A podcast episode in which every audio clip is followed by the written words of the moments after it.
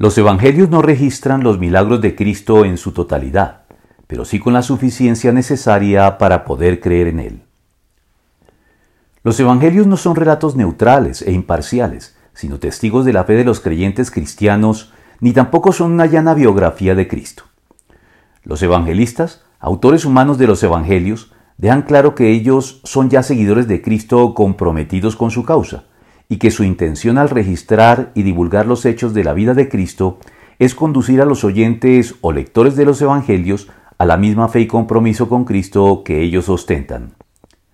Por eso, los Evangelios nunca pretendieron relatar toda la vida de Jesucristo, sino tan solo lo que sus autores, bajo la guía de Dios, consideraron necesario y suficiente para nutrir y sostener nuestra fe en Él, siendo entonces cuidadosamente selectivos al hacerlo, pues Jesús hizo también muchas otras cosas, tantas que si se escribiera cada una de ellas, pienso que los libros escritos no cabrían en el mundo entero. Juan 21-25.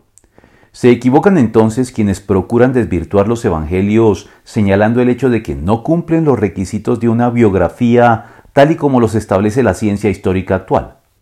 Es evidente que el relato de los evangelios no es ni intenta ser exhaustivo, lo cual no significa que los hechos registrados en ellos no sean veraces y confiables, al igual que sucede hoy, guardadas las proporciones, con cuatro diferentes grabaciones en video llevadas a cabo por cuatro familias distintas de amigos que comparten una semana de vacaciones juntos.